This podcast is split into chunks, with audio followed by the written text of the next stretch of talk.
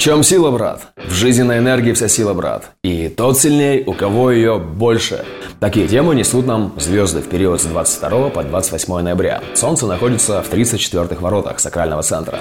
На самом деле речь не только про силу быть чем-то занятым и про силу на это, но и про физическую силу, о применении, демонстрации, носителях этой силы, а также откуда мы берем силы, что нам их может дать, или куда они все пропали, почему мы бессильны. Мы можем задумываться на этой неделе.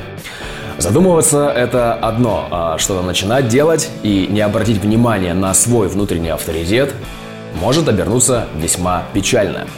Например, мы решили продемонстрировать свою силу без решения внутреннего авторитета. А это всегда колоссальное сопротивление. На каждую силу найдется сила сильнее. Здесь эта формула как нельзя кстати. Или мы погрузились в череду дел, на которые вдруг появились силы и упустили на самом деле важное в жизни для себя в этот период.